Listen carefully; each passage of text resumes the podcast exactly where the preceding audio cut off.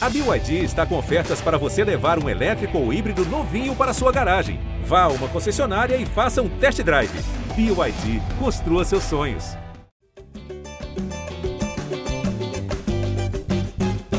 Fala, torcedor alvinegro! Tá começando o episódio 260 do podcast GE Botafogo.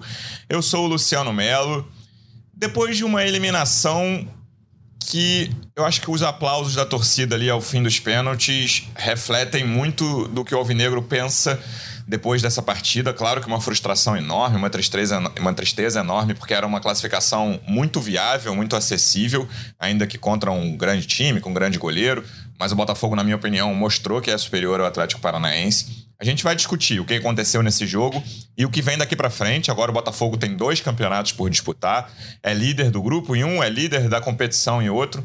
Tem muito ano pela frente e o Botafogo, para mim, tem um 2023 muito promissor ainda. Estou recebendo aqui três pessoas que estavam no Newton Santos ontem. Eu vi pela TV aqui na redação, onde, estamos, onde estou agora com Rafa Barros. Vou começar por um dos repórteres que cobrem o dia a dia do Botafogo no GE. Como é que você está, Giba Pérez? Seja bem-vindo. Bom dia, Luciano. Bom dia, Rafa. Bom dia, Dep. Bom dia a todo mundo que está acompanhando a gente ao vivo aqui na live. Bom dia, boa tarde, boa noite para quem vai ouvir esse podcast gravado depois. É, eu acho que o sentimento é bem esse, né? O Botafogo cai de pé, Luciano. O Botafogo fez um grande jogo, anulou o Atlético. O Atlético veio ao Rio de Janeiro para não jogar. A verdade é essa. Ele veio para não deixar o jogo acontecer, para tentar garantir a classificação com a vantagem que ele construiu lá no Paraná. Então, eu diria que o Botafogo perdeu a eliminatória quando toma a virada depois de estar vencendo por 2 a 0 dentro da Arena da Baixada. É isso. Também por aqui, representante do Botafogo no projeto A Voz da Torcida, do canal Setor Visitante no YouTube. Como é que você tá, Pedro Depp? Seja bem-vindo. Fala aí, Luciano. Fala, Giba, Rafa, torcedor alvinegro. Pois acho que acordei triste, como né, todos os torcedores do Botafogo, mas cabeça erguida, a gente vai se recuperar, né? ainda tem uma longa temporada pela frente. É, Campeonato Brasileiro, a gente é líder, né, com cinco pontos de vantagem para o segundo. Né, tem a Sul-Americana, que é o campeonato que desde o início a gente sabia que era a competição que a gente tinha mais chances de, de chegar mais, mais longe. Né? Fica aquele gostinho de que a gente podia ter avançado para as quartas de final, mas é o momento de olhar para frente, né? Tentar se recuperar. Eu sei que vai ser difícil, né? Juntar os cacos depois dessa eliminação.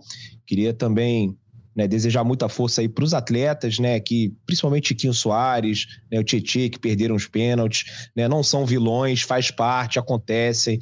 Né, o Tiquinho jogou demais no, na, na partida de ontem, é um cara muito importante. E estamos vivo, né? Copa Sul-Americana brasileiro é, passam a ser né, as prioridades do Botafogo. Acho que agora a gente consegue, com o elenco né, é, dosar melhor, né, é, menos jogos, né, então a gente vai ter uma oportunidade né, muito boa agora já nesse final de semana contra o Atlético Paranaense, né, de vencer lá e manter essa distância para o segundo colocado, e depois temos o jogo contra a LDU. Já ficou para trás esse jogo com o Atlético, estou pensando já no Brasileiro e Sul-Americana. É isso também por aqui. Convidado fixo nesse podcast. Como é que você tá, Rafa Barros? Seja bem-vindo. Fala, Luciano. Fala, Dep. Fala, Giba. Torcedor alvinegro. Botafogo eliminado da Copa do Brasil, mas fez uma partida muito boa, manteve o nível das últimas atuações. É, o Atlético Paranaense picotou o jogo, né? É, foi para um jogo de, de não deixar o Botafogo fazer uma partida entre linhas com troca de passe, que era uma vem sendo uma marca do, desse time, né? Desse trabalho do Luiz Castro muito bem consolidado e com a contribuição do, do Daronco. Eu queria falar um pouco assim, o Daronco não cometeu nenhum erro absurdo, tá? Uh, mas assim, ele poderia e deveria ter deixado o jogo correr um pouco mais. É, essa atitude que preventiva, né, que os juízes falam de marcar toda a falta e picotar o jogo, deixa o jogo muito confortável para o árbitro. No Brasil, no mata-mata, acontece muito, muito. Né? E deixa o jogo muito Aí, confortável para o árbitro. É o padrão Daronco, né? É o padrão da Daronco. Falar que é o padrão de quase todo mundo no Brasil. É, eu acho muito ruim isso, principalmente jogo de mata-mata. Sim, e aí, assim, é, é, um, é, é uma.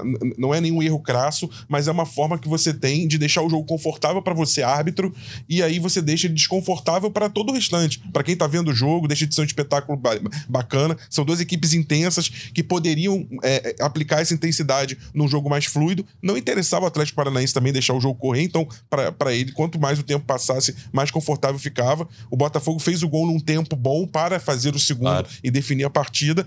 É, tentou e não conseguiu, e, e, e tá tudo certo. Eu acho assim, é, é, era esperado que seria um jogo é, difícil, competitivo. O Botafogo, só, só como um, uma análise assim, pra gente pegar outros dados que às vezes ficam é, para trás quando o time é eliminado. O Botafogo chega à nona partida no, nesse novo Newton Santos, com o novo gramado, com oito vitórias e um empate, com 25 pontos de 27 e tendo sofrido apenas um gol, Luciano. Isso é impressionante esse dado. O Botafogo continua sendo um time que não cede chances praticamente ao adversário. O Atlético teve uma cobrança de falta no início perigosa, teve um lance que o Adrielso chegou e conseguiu cortar depois que o, o, o, o, o de Plácido foi vencido, mas efetivamente trabalho do Lucas Perry, a não ser jogada de Nenhum, cruzamento.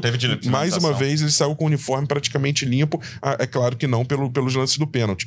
Mas assim, então manteve o padrão. A gente vai poder falar bastante sobre a partida. Mas assim, faz parte. Ser eliminado nos pênaltis Ontem, quatro jogos terminaram nos pênaltis na Copa do Brasil, dois mandantes foram eliminados nos pênaltis, dois visitantes, e o Atlético Paranaense chegou à décima vitória seguida em cobrança de uhum. pênaltis. Desde 2018, o Atlético Paranaense não sabe o que é perder cobrança de pênaltis. Impressionante esse dado, Luciano. É, e aí a gente chega. Eu não, eu não acredito, claro que assim, todo, cada um vê de um jeito, eu não acredito muito nessa coisa. Ah, tem um lado bom, né? A eliminação tem um lado bom. Não, cara, foi uma quarta-feira ruim, uma noite que terminou mal para a torcida, apesar de ter sido um bom jogo. Mas eu quero falar do segundo tempo, Giba, é, porque para mim o Botafogo é absolutamente dominante ali, talvez até os 15, 20 do segundo tempo. E eu acho que faltou perna depois disso. Longe de ter sido dominado, muito longe, foi um jogo equilibrado, foi um jogo chato no fim, um jogo muito tenso no, no fim, né? Depois dos 20 do segundo tempo um jogo muito tenso e um jogo quase sem chance. Os times não estavam conseguindo se aproximar da área adversária. Como o Rafa falou, além de, de ótima defesa, é um time, o Botafogo é um time que tem cedido muito poucas finalizações em casa, né? Isso. O Atlético ontem só finalizou três vezes pelo nosso scout, nenhuma na direção do gol. Também o Botafogo finalizou pouco, né? No nosso scout, se eu não me engano, foram oito. Abri aqui. Uhum. Mas foi, normalmente o Botafogo finaliza muito e cede muito pouca finalização. E, e Luciano, só um dado também importante, com posse de bola interessante, né? Uhum. Dois terços de posse de bola do Botafogo, praticamente. Né? É isso. E esse cansaço, cara, não tem como. O, o, Botafogo não tem um elenco tão numeroso assim. Claro que todos os times do Brasil sofrem com isso, cara. O Palmeiras e o Flamengo, vai lá, os dois melhores elencos do Brasil, sofrem com isso jogando três competições. E agora, uma competição sai do quadro, né? Claro que ninguém queria que saísse, mas uma competição sai do quadro. E aí, hoje, cara, o Depp até tinha, já falou algumas vezes aqui, até vi um pedaço da live dele ontem, ele fala mais uma vez. Antes da partida, é, depois desse bom começo do Botafogo no brasileiro acho que era quase. Unanimidade é forte, mas a maior parte dos torcedores imaginava que a Copa do Brasil era prioridade 3. Né? Entre brasileiro, Sul-Americana e Copa do Brasil, eu acho que o brasileiro e Sul-Americana varia até um pouco mais. Assim, tem gente que bota a Sul-Americana de um por achar o título muito possível, tem gente que bota o brasileiro de um por achar a vaga para Libertadores via brasileiro mais simples, enfim. Mas muita gente, acho que a maioria, colocava a Copa do Brasil como 3. E aí, Giba, tem isso de, cara, é, consequências a partir de agora, porque ontem num jogo que tava com a cara do Botafogo, assim, os 90 minutos foram o, como, mais uma vez, o, o, jogo se desenhou como o Luiz Castro queria, o que eu acho um excelente indicativo, assim, o Botafogo já ganhou partidas, nesse, nesse mesmo brasileiro, lá, São Paulo e Bahia, por exemplo, os dois primeiros jogos, o jogo não se desenrolou como o Botafogo imaginava ou queria, e o Botafogo ganhou, e tá tudo certo. Ontem, o Botafogo, de um mês para cá, de sei lá, 20 dias para cá, o Botafogo tem tido desempenho além de resultado. Isso é fundamental. O Botafogo tem pelo menos quatro ou cinco grandes jogos em termos de desempenho nesse último mês. E esse foi mais um deles. Mas esse desempenho, na minha opinião, não durou o tempo inteiro, sabe? E aí eu acho que o cansaço tem muito a ver com isso. E a gente vai ver o que vai acontecer agora com uma competição a menos no calendário. É, é, é para mim, eu vou dizer, usar o mesmo termo que você usou, Luciano. Ninguém queria ser eliminado, isso para mim é óbvio. E ninguém tá feliz com a eliminação, é óbvio que não. Tá todo mundo chateado, todo mundo incomodado. Apesar da sensação de que o time entregou o que podia e que deu o máximo, que dominou o Atlético Paranaense, que teve chances de vencer, é óbvio que fica a frustração de você sair da, de uma competição tão cedo, assim, sair nas oitavas de final, é, não quebrar essa marca, essa sequência do Botafogo de anos sem chegar, pelo menos nas quartas de final da Copa do Brasil, é desde 2017. Acho que todo torcedor queria isso, isso é óbvio, isso não tem a menor dúvida. Mas é, depois da eliminação, com a cabeça fria, é preciso tentar buscar também o lado bom, né? o lado positivo, de, não o lado bom, mas assim, alguma coisa positiva dessa eliminação, e se tem alguma coisa positiva é exatamente isso. Agora o Botafogo liderando o Campeonato Brasileiro com cinco pontos de vantagem para o segundo colocado, que é o Palmeiras, vai ter semanas cheias de treinamento com mais frequência do que o Palmeiras, que em tese é o principal rival na busca por esse título, e também vai ter mais tempo de preparação pensando na própria Sul-Americana, que é, como você disse, a competição mais acessível. Então, eu, é, acaba sendo alguma coisa positiva nessa, nessa manhã ruim para o torcedor alvinegro. Né? O torcedor agora está frustrado, está incomodado. E eu concordo com você. Acho que faltou um pouco de perna, sim, no segundo tempo. Bota, assim como todos os times, o Botafogo sente essa sequência de jogos e o, o Castro não tem é, poupado o time como alguns times fazem. O próprio Atlético Paranaense fez isso contra o Grêmio e fez isso antes também, de botar o time inteiro reserva no Campeonato Brasileiro para focar nas Copas. O Castro não tem feito isso, ele vai, vem alternando peças, tentando rodar bem o elenco para estar tá todo mundo em ritmo de jogo e todo mundo também ligeiramente descansado, mas no fim das contas acaba ficando todo mundo cansado também, né? Então, Acho sim que faltou perna. Acho que o, o Atlético foi teve mais vigor, teve mais energia na reta final da partida, apesar de não conseguir ameaçar o Botafogo. Mas o, mesmo sem é, a força física que precisava ali na reta final, o Botafogo teve chances de, de matar a partida no segundo tempo. Né? Foram pelo menos três ótimas oportunidades, né? duas com o, o Júnior Santos, uma cabeçada no cruzamento do Chiquinho e, e, um chute depois daquele passe de letra espetacular. Uma das jogadas mais bonitas do ano, essa daí, que foi, infelizmente acabou no chute fraco do Vitor Sá. Sim, é, o, o Júnior Santos não conseguiu botar força no chute ali. E ainda teve aquela é, não, outra que sobra pro, pro Júnior Santos ali na entrada da área. Para mim, a mais clara de todas. Ele teve espaço para escolher onde ia bater e bateu no meio do gol. O Beto pegou. Então, é, ainda assim, o Botafogo teve mais oportunidade de gol no segundo tempo do que no primeiro, na minha opinião. O primeiro realmente foi um jogo muito travado, com muita falta, um jogo tenso, que não se desenvolveu ali na, na primeira etapa. Então, concordo que faltou um pouco de perna para o Botafogo, mas é, acho que dava para ter vencido ainda assim, porque o Atlético pareceu também sentir um pouco da sequência de jogos e dar um pouco mais de espaço na segunda etapa. É que a maior parte dessas chances do segundo tempo foi mais no início ali, né? Depois dos 20, 25, que o jogo ficou bem modorrento, né? Mas, é, muito, não aconteceu nada depois muito, 25. Muito tenso também, que é o normal numa, numa partida de volta de mata-mata. Depp, a gente falou, eu lembro da gente falar isso aqui no início do ano, que o meio-campo provavelmente era o setor com mais opções do Botafogo. Mas aí você entra numa partida dessa sem Patrick de Paula, sem Danilo, sem Gabriel Pires. Patrick só volta ano que vem, Danilo é uma, a gente vai ver ainda a extensão da lesão e o Gabriel imagino que volte rápido, mas não conseguiu voltar para essa partida. E aí, você tem mais quatro boas opções, né? A gente, eu falei algumas vezes aqui que eu achava que o Botafogo tinha bo sete boas opções no meio. Esses três que eu já citei, os três titulares de ontem, Marlon, Tietchan e Eduardo, e o Lucas Fernandes sendo o sétimo ali, para mim é o que tá mais abaixo, mas acho uma boa opção. Mas com tanto jogo, com tanta lesão, e aí o Eduardo nem é uma. Nossa, tem um show de lesões no Botafogo, nem é assim, mas tá, tá se acumulando, né? Coisa mais levinha. Aí o Eduardo sai com dor, não aguenta ficar até o fim. Teve o Marçal, que é um jogador chave, parece que não é tão grave quanto a gente. Ali, eu tava vendo pela TV, vocês no estádio, não sei como é que foi a reação. Eu fiquei com medo de ser uma lesão de muitos meses do Marçal. Parece que não é, mas assim, um mês atualmente já deixa o cara fora de muitos jogos importantes, né? Vamos ver, não tô falando que é um mês, não. A gente ainda não sabe, o Botafogo vai fazer. O Marçal vai fazer exames hoje, vamos ver como é que o Botafogo vai falar sobre o prazo de volta, se vai falar. E aí, não tem como, cara. Isso eu tô falando do meio do setor, que, na minha opinião, tem mais, tem mais boas opções em quantidade no, no elenco do Botafogo. O ataque não tem tantas boas opções, a gente tá falando de bons pontas que melhoraram. Mas o Júnior Santos e o Vitor Sai ontem demonstraram isso. São dois jogadores que falham muito na pontaria, eles têm várias qualidades, mas eles não são. Às vezes, eles têm uma, uma semelhança que os dois, de vez em quando, acertam um chutaço, assim, fazem uns golaços, mas de vez em quando ali cara, na cara do goleiro eles falham, não, o aproveitamento deles não é muito bom nisso. E aí, zaga, a gente já falou muito depois daquele jogo contra o César Valerro, que os reservas não conseguem manter o nível. Hugo, achei que não comprometeu, vi uma galera reclamando, achei que fez um jogo tranquilo ali, jogou mais de um tempo, né? Marçal saiu no fim do primeiro tempo. Mas o Botafogo hoje, cara, tem um elenco que a gente falou isso aqui semana passada. Seria muito difícil ficar nas três frentes até o fim. Claro que era o desejo de todo torcedor. Mas não tem como, cara. Em certo momento falta perna, e para mim foi o que aconteceu ontem a partir dos 20 ali. Depois que o Botafogo começou o segundo tempo criando muitas chances, essas que o Giba, é, a que o Giba se referiu, mas no fim não conseguiu. E era um jogo que o Atlético tava morto. Não é morto, mas é assim, querendo deixar o tempo passar. E o que o Rafa falou sobre a arbitragem, depois a gente vai falar com mais calma. Não é que ah, ele veio beneficiar o Atlético, não, ele veio se beneficiar, se beneficiar da Aronco. Exato, isso. E se o Botafogo tivesse vantagem, o Botafogo ia ser o beneficiado. Ele acaba beneficiando no mata-mata quem tá em vantagem sempre, porque é, cara, não deixar o jogo correr, picotar, picotar. A arbitragem brasileira quase toda é assim, e o Daronco é um dos grandes símbolos disso. É, o estilo de jogo, o estilo de arbitragem do Daronco é, deu match com a proposta de jogo do Atlético Paranaense.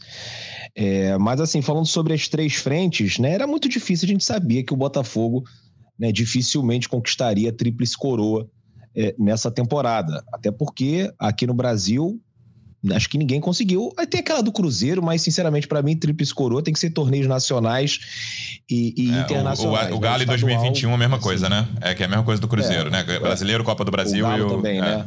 Pois é. No meu critério, o critério Pedro Depp de tríplice coroa, nunca ninguém conseguiu, né?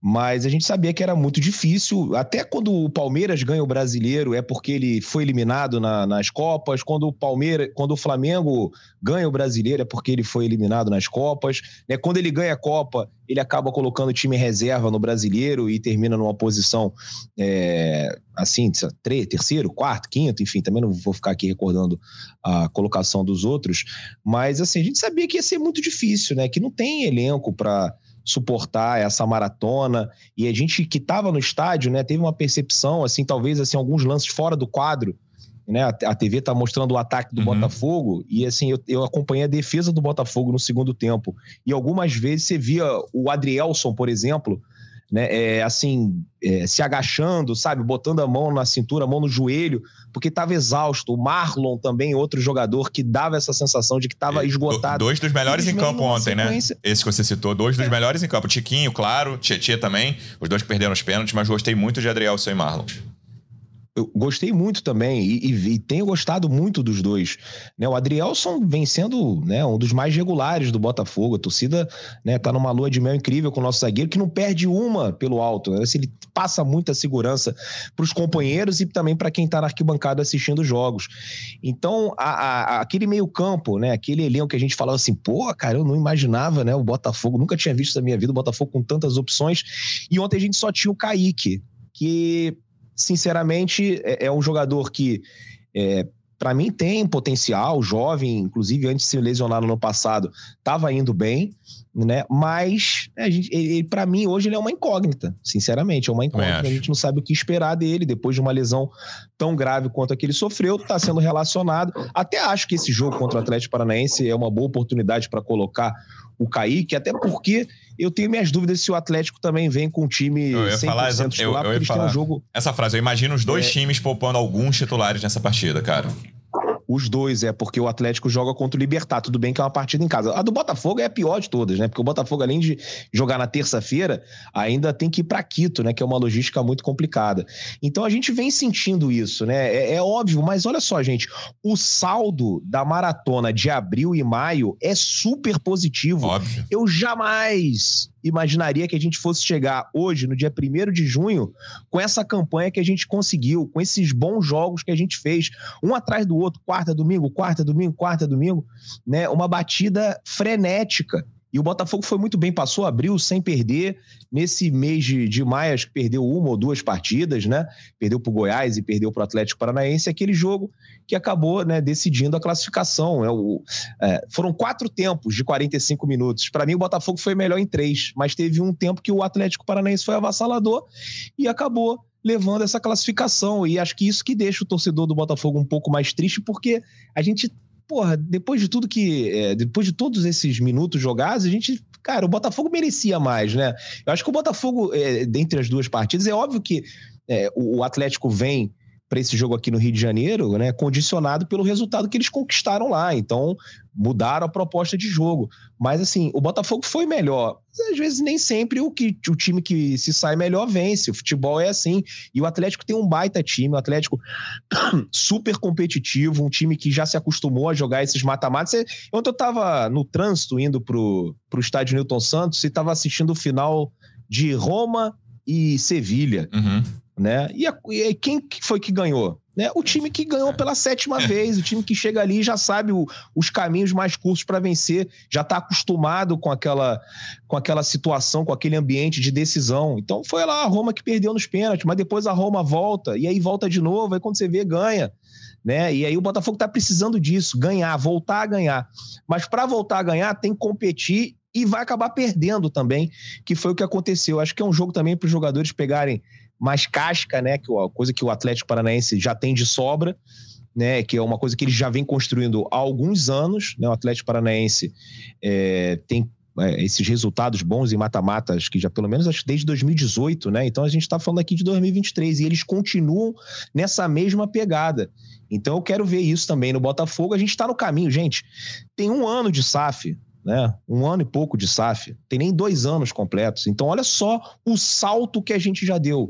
No ano passado, a gente tomou uma sacolada do América Mineiro, um 5 a 0 vergonhoso, né? Que a gente nem viu a cor da bola na Independência. Aqui no Newton Santos, a galera foi lá remontada e tal, e tomamos de 2 a 0 de novo. Então, olha só o quanto que já mudou em tão pouco tempo, né? Então, acho que o torcedor, apesar de triste, né, tá muito feliz com o que pode acontecer no futuro e não tem nada perdido esse ano, tá? É o que eu falei. A gente já tinha falado aqui na, no podcast, eu falei ontem na live. A Copa do Brasil era a prioridade 3. Óbvio que eu não tô feliz porque é, o Botafogo foi eliminado, mas agora sim eu acho que a gente tem uma possibilidade melhor né, de dosar os jogadores, os minutos dos jogadores nessas duas competições que restam. E se o Botafogo não ganhar o Campeonato Brasileiro, também não vou considerar um fracasso né? Pelo contrário, amarelada, né? Como algumas pessoas, perdeu o pênalti, amarelou. Não, cara, perdeu o pênalti porque o goleiro dos caras é absurdo, o Bento, né? Como também poderia ser o nosso, que também é outra É, já vi gente reclamando do Lucas Perry, né? Que não pegou nenhum pênalti. Tipo, cara, peraí, ele, ele já pegou pênalti no Fluminense. Pô, né? Calma, cara. É, não, aí, é demais, né, também, né?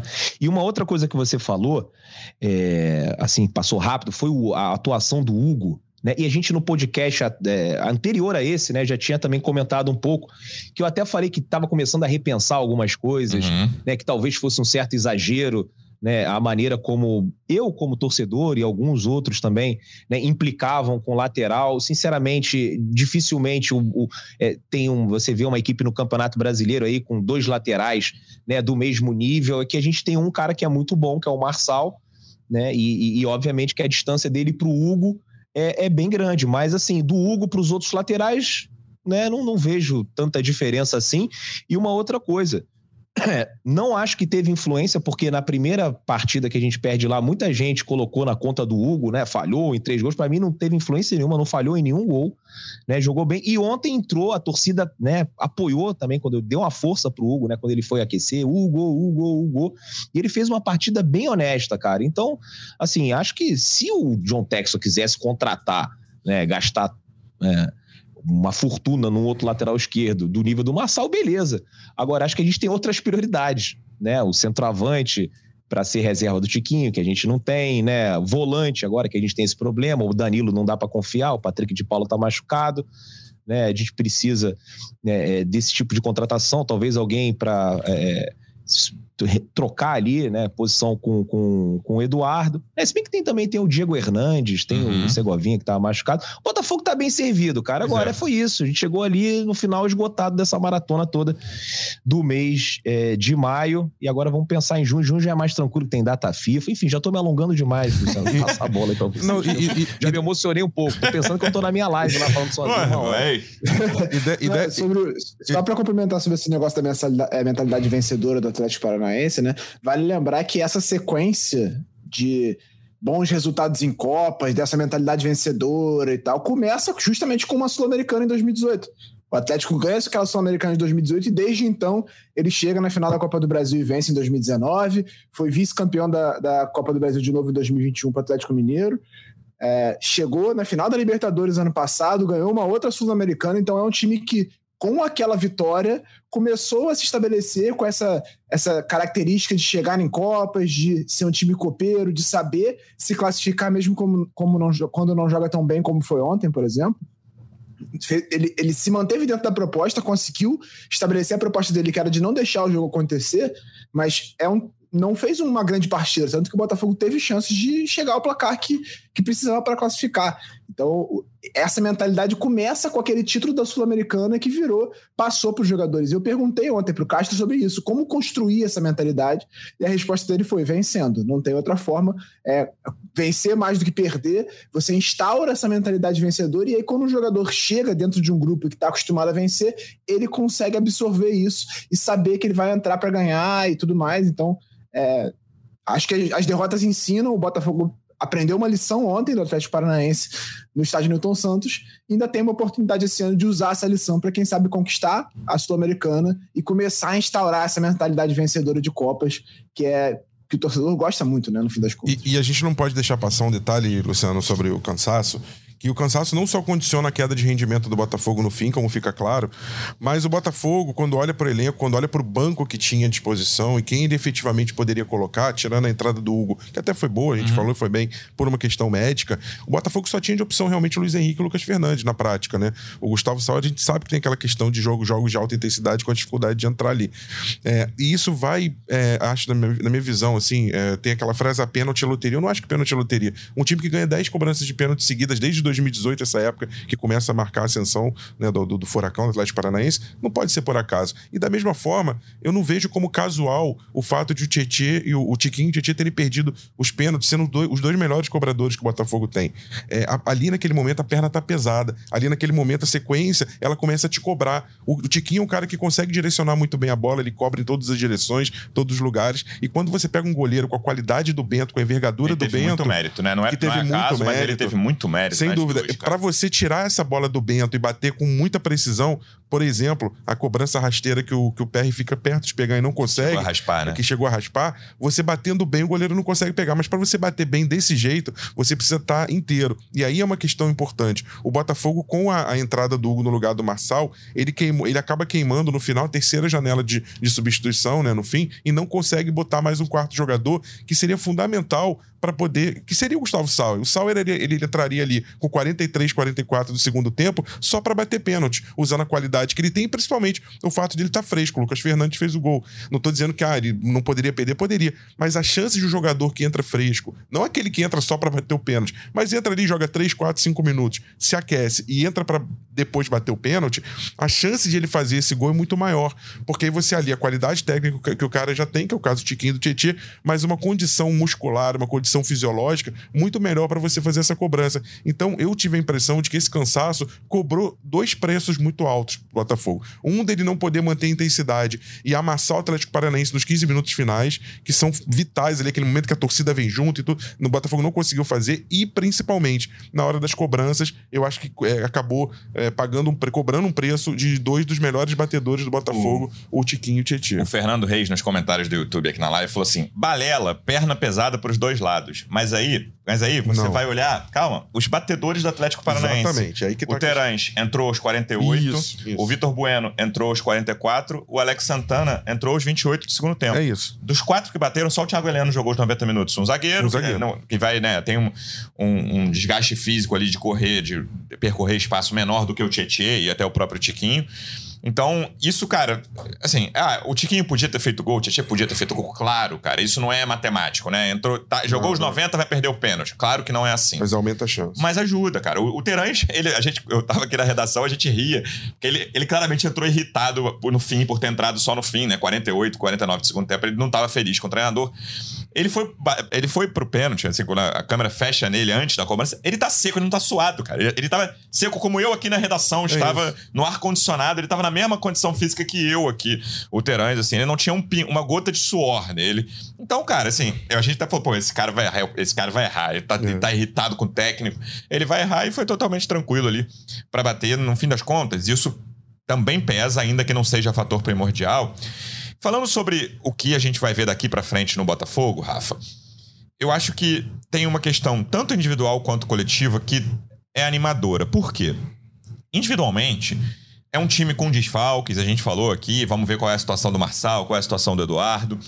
Mas é um time que você termina o jogo de ontem falando, cara, quem jogou muito mal num jogo importantíssimo? Talvez o pior tenha sido o Luiz Henrique. Acho que o de Plácido não jogou mal, mas correu. A gente falou de arbitragem aqui. O de Plácido correu um risco enorme de ser expulso no primeiro tempo, em, do, em dois lances diferentes. Acho que deveria ter sido expulso, que era pelo menos amarelo em cada lance ali. Eram dois cartões laranja ali. E ele deu mole, o, o de Plácido. Então eu boto que jogou mal, apesar de não ter feito com a bola um jogo ruim. E de resto, cara, o Botafogo tem um excelente goleiro, uma excelente dupla de zaga, um dos três melhores centroavantes do Brasil, com tranquilidade, se você quiser dizer que é o melhor, tá tudo certo. E o meio de campo tem várias opções, cara. Aí, beleza. Júnior Santos e Vitor Sá são caras que ali na hora, na cara do goleiro, podem deixar a desejar? Podem. Mas, pô, quantos bons jogos o, o Júnior Santos fez recentemente? Ontem mesmo ele fez boas jogadas, mas falhou em duas ou três finalizações ali que podiam ter sido melhores. E coletivamente, cara, o Botafogo, eu falei aqui, dos jogos contra São Paulo e Bahia, eu até fui conferir aqui. O próprio jogo contra o Flamengo na terceira rodada é melhor do que contra São Paulo e Bahia. Mas não é uma grande atuação do Botafogo. E desde então, cara, o Botafogo tem enfileirado grandes atuações contra o Corinthians, contra o Atlético Mineiro, contra o América Mineiro. Vou botar esse Atlético Paranaense. O próprio primeiro tempo contra o César Valerro, apesar de ser um time muito fraco. O Botafogo tem enfileirado grandes atuações. Então o Botafogo hoje é um time, primeiro de junho, pode mudar daqui a 10 dias, 15, 20. É um time com individualmente os caras quase todos voando, muitas opções em todos os setores do campo, muitas não, mas boas opções em todos os setores do campo. E um time com um treinador hoje dono desse elenco, sabe muito bem o que armar para cada jogo, como escalar esse time. Então, assim, claro que o futebol, cara, tudo pode acontecer. Vou enfileirar clichê, clichê. Como o Botafogo tá enfileirando boas atuações, vou enfileirar clichês aqui. Mas eu só vejo hoje motivos para estar animado. Talvez a minha ressalva seja essa questão de lesões. Como que vai ser, como que vai ficar. E as pontas também. E a lateral direita, vai. Já botei três ressalvas aí. Mas, cara, eu quase todos os indícios são animadores para o restante da temporada. É, ontem no estádio, a gente estava lembrando é, de grandes, pensando assim, poxa, que grandes times do Botafogo, né? Vamos botar nesse século aí, desde 2000 talvez, o Botafogo teve que você falasse, poxa, encantou ali. Aí lembraram do time do Cuca, de 2007, esse time que chega quase a virar o turno na liderança, depois o São Paulo ultrapassa no finzinho do turno e depois caminha para ser campeão brasileiro, né?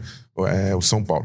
E o Botafogo acaba patinando e fica pelo caminho. E o time de 2013, que chegou em quarto lugar, foi a melhor colocação do Botafogo na era dos pontos corridos, aquele time que tinha o Sidorf, depois o Sidorf se aposenta, o Botafogo vai para Libertadores e não vai bem, mas no Campeonato Brasileiro ele chega em quarto lugar. Esses dois times eram times que encantavam em determinados jogos, que tinham uma, uma produção ofensiva e um toque de bola envolvente, mas não eram times completos. Era um time que tinha um grande goleiro, Jefferson, é, mas assim, tinha uma, uma, ofensividade, mas não era um time completo. O que você vê de diferente no time do Luiz Castro é que o Botafogo, além de estar com uma mecânica de jogo, com uma fluidez, com uma troca de passes muito boa, ele é um time completo, Você É um time que, assim, tem um bom goleiro, tem um bom sistema defensivo, como você falou. Um time que tem volantes que, poxa, completos, volantes que sabem desarmar, que sabem sair jogando, que se apresentam na frente. Um time que tem pontas velozes, pontas agressivas, que são táticos. Ontem, por que, que o Luiz Henrique não teve uma boa atuação? Porque o Vitor Sá estava tão bem taticamente, conectando tão bem os setores de, de, de, defesa e volante com o ataque, que quando o Luiz Henrique entrou e não entendeu isso, foi uma atuação ruim. Mas não é que tenha sido uma situação desastrosa, é porque o time está tão conectado que quando entra um jogador e não consegue é, entrar nessa, nessa rotação, nessa, nessa fluidez de jogo, é, chama atenção como ele, como ele fica abaixo do grupo é, naquele momento, né? Circunstancialmente, o Luiz Henrique fez uma ótima partida contra o América, uhum. por exemplo. Então, esse é um time que está sendo talhado para vencer como o Depp falou, ah, pode ser campeão, você pode ser campeão, não pode. Isso é uma outra questão. Lá na frente a gente vai ver, pode não ser campeão brasileiro, pode ir para Libertadores, mas o time está sendo talhado para vencer. É um trabalho que tem um, começo, um meio, e a gente entende que vai ter um fim. Esse, esse trabalho está no meio de um, de um processo consistente. Né? É um time que tem um, um, um centroavante maravilhoso, assim, o Tiquinho é, pô, fez uma partidaça, perdeu lá o pênalti, tudo bem, mas assim, durante o jogo fez uma partidaça, é, é domínio de bola, opções táticas, é, é, fazer o jogo acontecer com outra, é, associa associativamente, né, com outros jogadores. Então, assim, o Botafogo é um time maduro. E mesmo quando você compara com outros Botafogos do passado que foram muito bem, esse sobressai. Sobressai. Você dificilmente vai imaginar se, pô, esse Botafogo vai ter uma queda de rendimento impedimento brutal, absurda, e não vai conseguir manter, manter o nível. Talvez ele não mantenha o primeiro lugar, porque tem concorrentes muito bons, o Palmeiras principalmente. Uh, mas eu acho muito difícil a gente ver esse Botafogo é, descer a ladeira e terminar ali no meio da tabela. Cara, é muito difícil. Eu acho que assim, é, é um trabalho que está vindo para ficar, que está se consolidando a partir de um, de um jogo associativo muito poderoso, de, uma, de um sistema defensivo muito sólido e, e de um time que produz muitas chances de gol e aproveita é, cerca de um terço dos do chutes vão na direção do gol. É um, é um trabalho muito consistente. E, de, e, dessas chances, também mais ou menos ali um quarto, um quinto, geralmente o Botafogo faz. Então, assim, é um trabalho muito consistente, Luciano. Só pra gente falar de arbitragem, muita gente no chat falando de possível pênalti no Vitor Sá, naquele lance que ele chega finalizando, o Thiago Heleno pega nele. Na minha opinião, vendo pela TV, e é, é muito quem, pra, quem viu pela TV, hum, imagino que vocês talvez nem tenham, nem tenham percebido isso de lá. Eu acredito que o, se o VAR se envolvesse nesse lance, ia dar uma falta anterior do Eduardo no meio de campo, que é aquele contra-ataque 3 contra 1 e é uma faltinha, um empurrãozinho, mas eu tava vendo aqui ontem outros jogos com atenção no Botafogo, mas né, via os gols de outros jogos. Depois, quem possa, quem puder ver, vê o Cruzeiro e Grêmio. O Grêmio teve um gol anulado no segundo tempo. Acho, acho que foi a primeira ainda. Eu sei que já tava 1x0, seria o 2x0 do Grêmio no Cruzeiro, o Grêmio se classificou. E foi uma faltinhazinha, assim, dentro da área, o Cuiabano lá empurrou, deu um leve, levíssimo empurrão no cara do Cruzeiro, cruzou pro Bitelo fazer o gol. E essa faltinha do Eduardo no meio-campo, eu acho que seria marcada se tivesse envolvimento do VAR. E acredito que até por isso o VAR, porque para mim dentro da área teve contato, cara. E aí a gente pode discutir se foi pênalti ou não, mas dentro da área, depois da finalização do Vitor Sá, o Thiago Heleno pega nele. E eu, aí é palpite meu, tá? Não é informação. Eu acredito que não houve VAR nesse lance por causa desse envolvimento ali do. Por causa dessa faltinha do Eduardo no meio de campo, que dá origem ao, contra, ao contra-ataque ali, que foi bem perigoso mesmo. E aí, vamos entrar nesse, nesse aspecto da arbitragem, Rafa, porque. Eu quero reforçar, assim, já, já teve comentário que eu perdi aqui dizendo: olha, é, teve. Estão dizendo que foi culpa do juiz. Cara, não, não, não foi. Não. O Botafogo não foi eliminado por causa do Daronco. Assim, vou deixar isso muito claro. A eliminação não aconteceu por causa do Daronco. Mas esse tipo de comportamento, o João Almirante passou aqui num certo momento, acho que é o João Almirante original lá do Vasco, já faz tempo, ele falou: o que mais acontece no Brasil é juiz fazendo cera. E é isso, não é que o Daronco esteja torcendo pro Atlético Paranaense ou se tivesse 2 a 0 o Botafogo, ele não ia mudar o comportamento. Se o Botafogo fizesse 2 a 0 ele ia continuar picotando o jogo para acabar logo e não ter problema. Entendeu? É o lance da possível o, o gol anulado, que é, é, Isso é faltinha do Cuesta. Já vi gente aqui discordando do, do empurrão do Eduardo.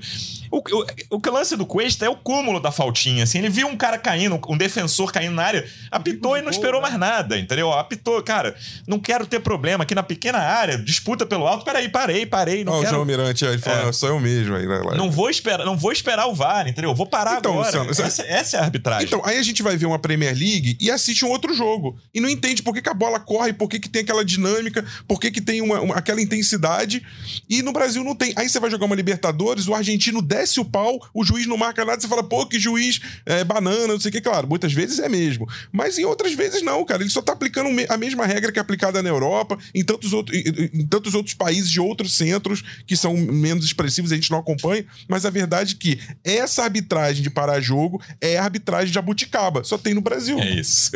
É uma boa definição. É, o árbitro né, tá preocupado em controlar o jogo. Ele, ele não tá preocupado em deixar o jogo acontecer, é. em ter um bom futebol. Ele tá preocupado em, em controlar a partida com falta ali pra, pra, pra não deixar ela sair do controle dele, pra não, não gerar uma briga, gerar um desentendimento, e ele ter que se, se expor ali com uma briga. Eu acho que no lance do, do Vitor Sá, teve até alguém falando aqui. Eu acho que o entendimento é de que ele conseguiu finalizar, a bola já estava fora Pode do campo, então acredito que foi por isso que eles não voltaram no VAR também.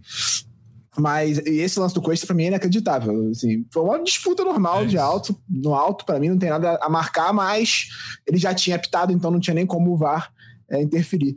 Mas é, eu acho que tem muito árbitro que faz isso, concordo com você, Luciano. Mas o Daronco tem sido uma coisa é, mais chamativa recentemente. Semana, duas semanas atrás, estava o torcedor do Fluminense reclamando exatamente da mesma coisa, o torcedor do Flamengo reclamando exatamente da mesma coisa. Os dois ficaram insatisfeitos com aquela arbitragem. O torcedor do Fluminense porque não o time não conseguia sair jogando porque era um monte de faltinha, e o torcedor do Flamengo porque o Flamengo subia a pressão para roubar a bola, conseguia roubar e ele marcava uma faltinha. Então o jogo não acontece, não acontece. Tem sido uma coisa muito recorrente com ele. E é isso, até vou reforçar aqui também que acho que, o de Plácido deveria ter sido expulso para não ficar nessa, ah, o Botafogo foi prejudicado. Não, esse tipo de jogo dificulta quem quer jogar, quem precisa do resultado e facilita a vida de quem tá segurando o resultado, ou então pelo menos para levar para os pênaltis, que me pareceu que em certo momento ali era a clara intenção do Atlético. Giba, sobre situação de Marçal e Eduardo, cara, a gente, Botafogo ainda não divulgou nada, até porque o Marçal vai precisar de exame. O Eduardo não, não parece ser algo de lesão, né? Mas ele saiu ali claramente esgotado. Imagino que sejam dois caras que dificilmente entram em campo na Arena da Baixada no sábado. É, o, o, Botafogo, a gente conversou lá com algumas pessoas do Botafogo, a expectativa é de que o Marçal não tenha sido uma lesão grave, que é importante, né? É, como ele não teve. O pé não estava no chão, foi, foi meio que uma chicotada no joelho, né? Ele toma uma pancada no alto e o joelho sacode. Eles acreditam que não foi, não tem mecanismo para uma lesão de ligamento cruzado. É claro, ele tem que fazer exame e tudo mais, mas a expectativa é de que seja no máximo um estiramento, uma coisa mais leve. Deve perder jogos, né? Mas nada muito mais grave que vai tirar ele da temporada, por exemplo, que seria o caso de, uma, de um rompimento de ligamento cruzado. O Eduardo ele tem um probleminha no adutor, ele já tinha, já estava vindo com esse problema, é uma coisa um pouco recorrente para ele. É, então ele também vai fazer exame agora essa semana para ver a situação, ver se é alguma coisa mais grave, mas acredita-se que, que não é nada muito sério, não, é só um incômodo no músculo adutor, que é uma, é uma lesão que é chata de se recuperar, que volta muito, né? Você tem vários jogadores que sempre ficam tendo esse problema de, de adutor recorrentemente, ele fica voltando o tempo todo mas também é uma expectativa de que não seja nada muito grave pelo que a gente conversou com, com a galera do Botafogo ontem lá no Milton Santos. Ô Depp, eu vi uma parte da tua live, como eu falei, e você estava dizendo, cara, eu tô amarradão para ir para Quito, ainda que seja uma viagem longa, o problema é essa viagem para Curitiba no sábado, cara.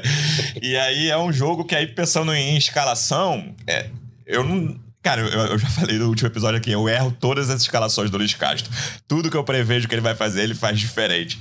Mas dessa eu acho que eu vou acertar que ele vai poupar uma galera e vai tirar. Vamos ver.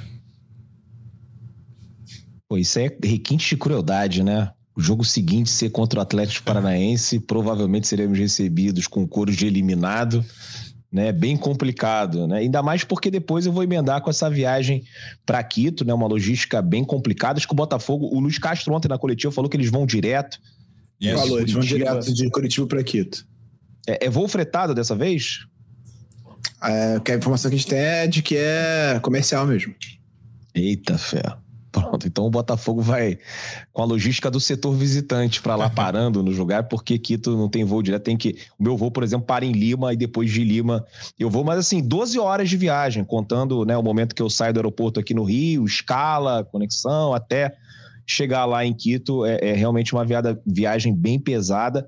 E, e, sobre a escalação, eu acho que vai ser um, os dois times vão colocar times mistos, né? Vai ser um, um jogo ali, tipo, a ressaca pós-Copa do Brasil. E pré-Libertadores e Sul-Americana, né? importante. Pois é, o Atlético tem essa partida muito importante. Agora eu queria destacar um negócio, Luciano. Você tocou no nome do João Almirante, que está assistindo né, o podcast do GE ao vivo pelo YouTube. Né, eu acho que a gente encontrou o problema da eliminação, porque dois dias atrás ele tinha colocado no Twitter que estava preparando a transição para virar botafoguense, já que o Vasco não viveu um momento muito bom. E em dois dias com o botafoguense, ele já conseguiu né, uma eliminação aqui no Botafogo também. Então, João Mirante, a gente gosta muito de você. Eu sei que você tem muitos seguidores botafoguenses, mas continue torcendo pelo Vasco da Gama. Não atrapalhe os nossos planos para o final do ano, porque a gente ainda está vivíssimo aí no, tanto no Campeonato Brasileiro quanto na Copa do Brasil. E aí, Rafa, eu queria falar de um tema que a gente fala muito é, nos nossos episódios aqui, e até ultimamente a gente não tinha comentado muito, mas como a gente hoje, acho que hoje é um podcast para a gente tentar projetar a restante da temporada, que é a janela de reforços. O Botafogo tem o Hernandes para estrear, o Segovinha para voltar, e aí eu tô falando de setor ofensivo. Quantos jogadores você acha que o Botafogo, no mundo ideal, claro que gente, isso é uma grande incógnita, né? Assim, hoje a gente não tem exatamente a noção do que o Textor vai fazer nessa janela, quanto vai ser o investimento, será que vai vender jogador? E aí a gente até fez uma reportagem recente que o Botafogo trata a permanência do Adrielson e do PR como os, os maiores reforços dessa janela. Vai ser muito ruim se perder um deles, por exemplo, tomara que não perca. Mas em relação a reforços, lateral, ponta, quantos jogadores você imagina que no mundo ideal poderiam chegar nessa janela que abre dia 3 de julho? Ah, assim, no mundo ideal, eu acho que você colocaria uns sete jogadores aí para chegar no Botafogo. isso, não, no mundo ideal. Tô falando no mundo ideal, assim. Violência. Tenho dinheiro, tenho tudo. Pô, o Texton falou, cara, agora que, agora que é líder, eu quero ganhar um brasileiro, ferrou. Eu vou abrir o cofre aqui, o bolso e vou botar- trazer sete. Eu acho que o cenário. O Messi. É, vou É, trazer, não, vou é. trazer sete jogadores. Um cenário, eu acho que mais realista, eu botaria quatro a cinco jogadores. E um cenário que você vai falar, pô, fiquei decepcionado, dois a três. Então, assim, eu acho que o cinco ali Agora, tá no meio Rafa. do caminho. Fala, Dé. Só uma coisa que a gente tem que levar em conta é que se o, e se o Botafogo perder jogadores também tem isso. é, acabei né? de comentar aqui. Isso. Adrielson e PR. É, é, é, exatamente, Tem com isso. PR, Adrielson, né? Então, assim, esses quatro que você tá falando é já contando com pelo menos duas saídas ou é quatro além desses? Por exemplo, se saírem dois, tem que vir seis. É isso que você. Acho que o time titular é o reforço, é manter o time É, titular. é né, manter. cara? O principal reforço é manter, exatamente. Se perder, tem que repor, não tem jeito. Mas eu acho que assim, é, e- por que, que eu imagino? Aí eu falo assim, ah, é, um- um- acho que um zagueiro, você fala assim, ah. Sampaio e, e, e Luiz Segovia, o que aconteceu lá no Peru deixou né, a gente preocupado. Então, talvez um zagueiro ali pra, um, compor o elenco bem, pra ser um cara confiável, né? Tô falando do cenário ideal. Lateral direito, a gente já, já vinha falando, um, um reserva pro Marcelo. Ah, o Hugo tá indo bem, beleza. Mas assim, não me importa o Hugo de ter três laterais, dois, dois reservas ali, entendeu? Então, mais um na esquerda, mais um, mais um volante, porque tem questões médicas aí. Você falou, Patrick de Paulo, Danilo não sabe quando volta, o Kaique, como é que ele voltou. Então, talvez um volante ali pra ajudar. É, eu falo muito dessa questão do camisa 10, é importante ter esse- essa figura. É, o Lucas Fernandes fez uma temporada em 2022 melhor do que 2023. Ele, eu, eu- eu esperava o Lucas mais assim, num Também. nível mais nota 8, 8,5, como foi ano passado, pra poder você tirar o Eduardo tranquilo e falar, pô, dá pra, dá, dá pro Lucas segurar. Ele não tá segurando. Talvez tenha sido o único, talvez o único não, mas o que mais caiu de uma temporada mais pra outra. caiu, Muita gente cresceu, né? O Marçal deu uma caidinha também, mas pra mim a do Lucas Fernandes é, é mais É, e- drástica. e, o Lucas, a gente não, raramente vê o Lucas. Pô, o Lucas fez o jogo nota 3, horrível. Mas ele. Eu esperava mais dele, assim. Então, eu acho que podia ter um, um cara ali, um 10. E, e o reserva do Tiquinho, a gente vive falando aí, uma polêmica, ah, porque o Matheus, e porque. Mas eu acho que era importante ter um reserva do Tiquinho, sim. E aí eu já falei de seis nomes, e mais um nome que você pode botar Isso. numa ponta ou na outra. E eu já, já consideraria o, o Diego, que vai vir como um reforço, um desses, desses sete. Então, o sete é aquele cenário, fala, pô, abrir, abrir o cofre, vou fazer um elenco grande mesmo, com 30 jogadores, 33, e, e, e pro time aguentar a sequência e sobreviver bem na Sul-Americana e, e bem, continuar bem no brasileiro. Agora, se você falar de um cenário de cinco jogadores, é, ou quatro ali, bem É, que cirúrgicos. já tem o Hernandes, eu, eu acredito que o cenário mais realista, além do Hernandes, mais dois ou três, Então. vai. Eu acho que é o cenário mais realista. É isso, uns, uns quatro ou cinco, por aí. O que, que você acha, Depp, de prioridades em relação a posições? Eu acho que o Botafogo precisa de três, né? Eu acho que a gente precisa. Contando o Hernandes ou além dele? Contratar. É, não, não, tirando, tirando o Hernandes, assim, manter o time, né? Uhum. E aí acho que o Botafogo precisava é, de volante, uma posição ali que realmente, por conta das lesões, o Botafogo tá com, com- com- ficou ali com um elenco curto ali para aquela posição, né? A gente precisa de alguém para o lugar do Tiquinho Soares, né? Algum, algum atacante que chegue, né? Um cara mais experiente, né? Que consiga substituir o Tiquinho e fazer com que o Tiquinho descanse, porque assim o que o Tiquinho né, corre dentro de campo, assim, é um negócio absurdo. Ele tá em todas as posições, parece camisa 10, camisa 11, A centroavante. atuação dele ontem foi olha- espetacular, cara. todo- Foi um pecado o pênalti. Assim, ele jogou é demais ontem. cara. O Tiquinho tá em todos os lugares, né? É, é, assim, é um negócio absurdo que eu já acho que, sei lá, assim, na posição dele. Teve o Dodô, né, que jogou demais, né? O Dodô era, realmente era um outro cara, era um craque também, na minha opinião Uhum. né? Mas o, o Tiquinho, pra mim, desses que eu vi, tá acima de todos, né? Assim, com- com- falando assim tecnicamente, né? Então, assim, precisa de um reserva pro Tiquinho, precisa é, do, do volante e dependendo da posição, dependendo da lesão do Marçal, perdão, eu acho que a gente precisa de um lateral esquerdo. E como eu falei, cara, assim, é tão difícil, né? Esse mercado de lateral direito, de lateral esquerdo, né, que eu já começo a, a- achar que os nossos não são tão ruins quanto a gente imaginava, quanto a gente falava aqui. né? Eu mesmo já critiquei muitas vezes o de Plácido, né? a gente várias vezes criticou o comportamento do Rafael, né? o, o- Hugo também, um, um lateral que a gente implicou bastante e, e, assim, se de repente fosse para gastar mais dinheiro, em vez de gastar né, contratando dois laterais, um lateral esquerdo e um direito, eu contrataria um, um, um camisa 10, como o Rafa falou, porque o Lucas Fernandes nessa temporada não vem muito bem.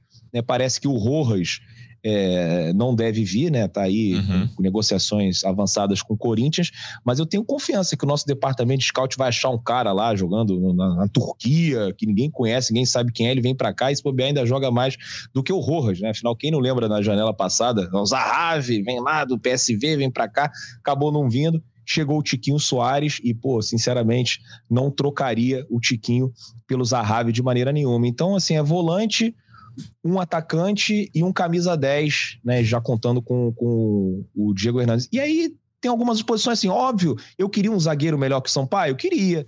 Eu queria um lateral direito melhor que o de Plaza? Queria. Eu queria um reserva pro, pro, pro Marçal melhor do que o Hugo? Também queria. Mas assim, será que a gente tem condição financeira disso, né? Será que não é uma exigência meio louca de, pô, querer que os 20 caras sejam do mesmo nível, né? Acho que nesse momento a gente não tem condição financeira disso. Então, com esses que a gente tem, cara, eu acho que tá mais ou menos na média, né, do, do, do resto que, que vem jogando o futebol brasileiro, futebol sul-americano, eu acho que dá para ir até o final. Mas agora essas posições que eu elenquei aqui, para mim, são as prioridades. É, eu tentaria um lateral direito titular, que aí, até por isso, não é uma posição que você precisa gastar muito dinheiro, né? Assim, não é jogador de 10 milhões de euros, 8 milhões de euros, lateral direito, né? Por, até por essa média ser. É, é baixa, né? A média no Brasil é uma média de posição baixa, né? A gente comentei aqui, na- acho que em algum episódio recente, a Argentina foi campeã do mundo com Molina e Montiel, e a França na final tava com o Koundé, zagueiro improvisado na lateral direita. Entre, o Pavar foi barrado. O enfim. Brasil, Exatamente. Qual é o grande lateral direito do mundo hoje, cara? É o Hakimi, talvez? Enfim, já falamos sobre isso aqui. É uma posição em crise Hakimi que mundial. é quase um atacante, né? É. Não tem, nem, nem tão lateral. Uma posição em crise mundial, mas pra mim seria essa. Esse é o reforço que o time titular precisa, na minha visão. E aí, umas peças ali de reserva do Eduardo, reserva do Tiquinho e talvez mais um ponta. Mas é o ponta. Eu tô, eu tô contando com o Segovinha e Hernandes, cara, pras pontas. Vamos ver o que, que eles vão render. Mas pra mim, depois desse lateral direito aí, os, é, os reservas do Eduardo e do Tiquinho hoje talvez sejam as posições mais importantes, e reservas de bom nível, né? Que possam ser titulares em várias oportunidades. A gente ainda não sabe exatamente qual vai ser o tamanho dessa janela, né, Gibo? Pelo que vocês conversam lá com, com as pessoas do clube. É, como a gente ouviu lá do clube, o foco é em segurar o PR e o Adrielson e buscar umas peças de reposição. O Hernandes é tratado como um, um ótimo reforço para as pontas. A questão do Rojas, realmente o clube. O posicionamento de- galera que a gente conversa lá internamente, falando, é que eles não vão. é, cobrir, briga- entrar nessa briga com o Corinthians, não vão pagar o que o Rojas está pedindo, que eles consideram que é um valor muito alto, é um valor que, que não cabe dentro do orçamento do clube, e que se o Corinthians quiser pagar, problema do Corinthians, deixa o Corinthians pagar, eles vão buscar uma outra peça que se encaixe dentro do orçamento, eles não vão entrar nessa loucura pelo Rojas. Então, a posição do Botafogo é essa. É, tratando sobre é, o que eu acho que precisa, né? gente- o Botafogo ainda está estudando o mercado, mas eu acho que realmente eu concordo com você, Luciano. A lateral direita é um ponto de atenção no time titular. É, o Diplasto mostrou algumas boas atuações, jogou bem contra o América, por exemplo. Ele está ele tá em evolução, está se consolidando no time, se adaptando melhor ao futebol brasileiro, mas ainda não é um jogador que eu consiga cravar com plena confiança que você pode ter no time, até pelo que a gente viu ontem, né? Ele poderia perfeitamente ter sido expulso na partida ontem Sim. no primeiro tempo.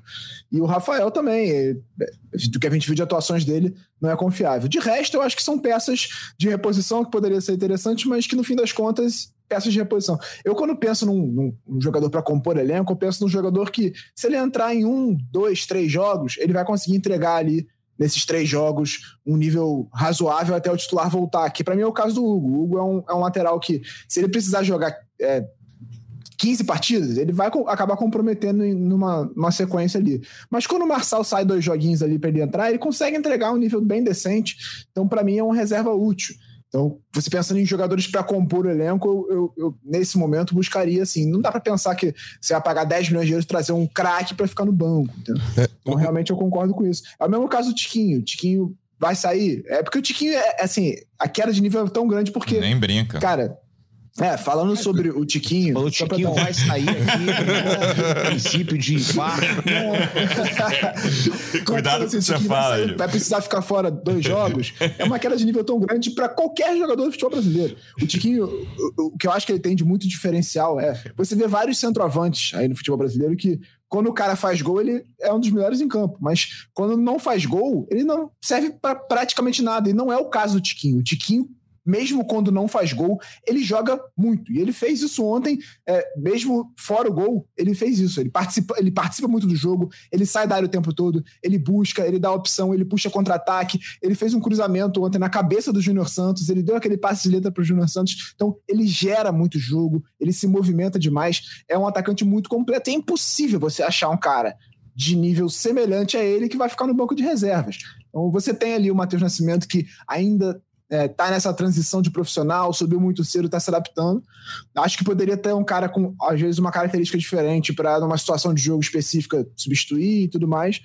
Mas pensando em elenco, time titular, eu concordo com o Luciano, na lateral direita é realmente a grande questão do Botafogo. Eu queria só tratar de um tema, Luciano. Eu sei que a live tá chegando ao fim, o podcast também, mas eu acho que a gente não pode deixar passar. A gente tá falando de tanta coisa que tá funcionando, que tá dando certo do Botafogo, que tá melhorando.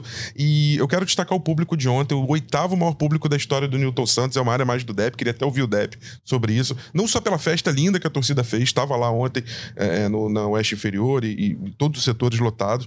É, e esse público, assim, desde 2017 o Botafogo não tinha um público tão expressivo numa partida. A gente vinha falando sobre questões logísticas, Sim. liberar, por exemplo, uh, o setor norte que foi liberado. Uh, então, assim, como que é importante trazer, uh, não só na intensidade que já vinha acontecendo, mas trazer em número. Como que foi, assim, um, ontem o Newton Santos realmente foi um caldeirão, assim, foi uma coisa pulsante. E foi muito bonito de ver. E acho que, assim, o Botafogo não pode retroceder mais nisso. Não dá para retroceder. Passou da barreira dos 30, eu acho que a diretoria tem que fazer um esforço conjunto junto. A gente viu ontem no jogo do Fortaleza também, a diretoria fez promoção, a torcida do Fortaleza chegou junto contra mesmo o Palmeiras. Com 3 a 0 mesmo contra. com 3 a 0 contra. É importante, eu sei que a questão era de trazer sócio, já conseguiu trazer mais de 45 mil associados hoje do Botafogo, mas acho que a hora agora é de não dar esse passo para trás. É, enfim, também queria ouvir o Foi uma linda festa, né, Depp? Acho que é um, é um bom jeito até de a gente fechar esse episódio, porque em alguns momentos eu mesmo te perguntei, cara, o que, que você acha que tá faltando pra torcida comparecer em maior número, ainda que te, quem, quem vai tá fazendo festa linda em todos os jogos, mas fazia falta, assim, aí, para quem vê pela TV que eu fui o único ontem, ver aquele a leste lotada ali, inferior, superior, e quando mostrava por alguma razão a norte ou a oeste, muita gente também. E do comportamento da torcida. Claro que o segundo tempo ali tem muita tensão envolvida, não, não canta os 90 minutos, mas durante o jogo, antes e depois também, o comportamento logo depois da, da disputa de pênalti. Só para dar o um número certinho: 35.307 pagantes, mais 37 mil presentes. Dá o seu depoimento de quem estava é, na arquibancada, Depp. Só não passou dos 40 mil porque tinham 150 é, torcedores. Quase ninguém no visitante. De isso. repente, se fosse um jogo contra o São Paulo, se fosse um jogo contra o Corinthians, a gente teria um público superior a 40 mil. A torcida do Botafogo esgotou todos os ingressos. Foi uma festa muito bonita, tanto dentro quanto fora, Luciano. Né, assim, duas horas e meia antes da bola rolar, foi a hora que eu cheguei no Newton Santos, as ruas já estavam lotadas, o setor norte estava muito cheio, porque a torcida estava esperando o time chegar, o ônibus do time. Então, é, era, teve fogo de artifício, fumaça, né? Foi uma, foi uma festa parecida com a que rolou é, ali na reta final da segunda divisão, né? Que a torcida chegou até a subir no ônibus, né? Foi uma loucura.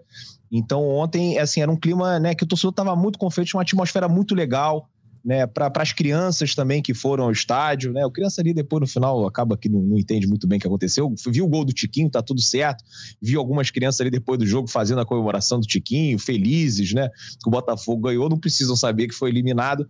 Mas é, para nós também que somos adultos, foi muito legal né, ver a torcida do Botafogo em peso no estádio Newton Santos. E uma coisa que a gente sempre falava né, que o Botafogo tinha que realmente abrir um setor popular, que é o setor norte, né, com esse valor 40 a 20, que é o mínimo estipulado pela CBF, e foi só abrir que esgotou em menos de 48 horas. Né? Eles abriram ali é, em um dia e meio, o setor norte já tinha esgotado, ou seja, tem demanda. A visão não é das melhores, mas tem uma turma que não tem essa grana né, para pagar 150 no ingresso da leste inferior, para pagar 200 no ingresso da, da oeste inferior, porque é muito caro né? São realidades né, que a gente talvez assim às vezes nem pensa muito, né? A gente vive numa bolha e acha que dá para o cara se tornar plano alvinegro, pagar 100 reais por mês.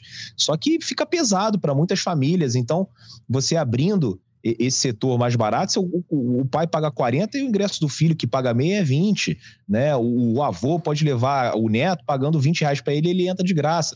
Então, assim, o Botafogo precisava realmente né, abrir para a gente ter esse bom público. Eu espero que né, o clube repense essa política de precificação né? Não sei se não sei se vai ter algum conflito, aliás, porque a gente cobrou 200 do Atlético e antigamente falavam que o, o Sul e o, a Norte eram equivalentes, apesar da cadeira ser diferente, né?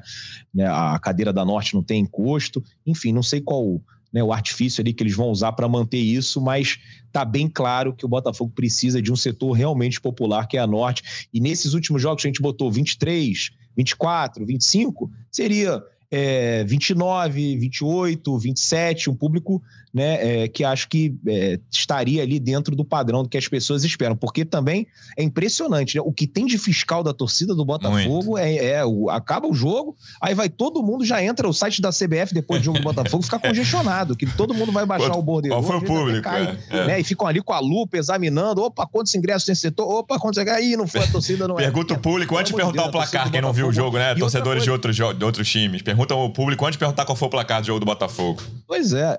E outra coisa, é, assim, é, é um jogo quarta-feira, nove e meia.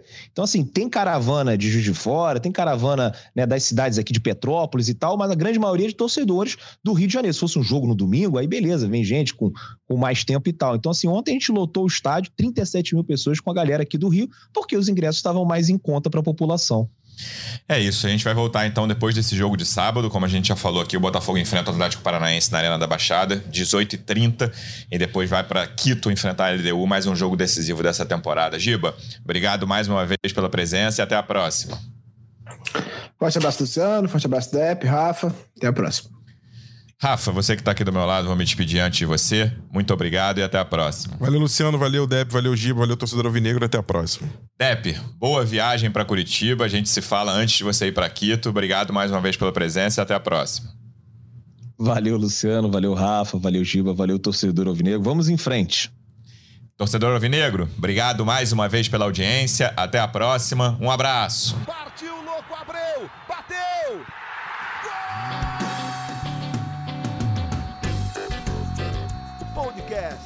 Sabe de quem? Do Botafogo! Do Alvinegro, do Glorioso. É o GE Botafogo.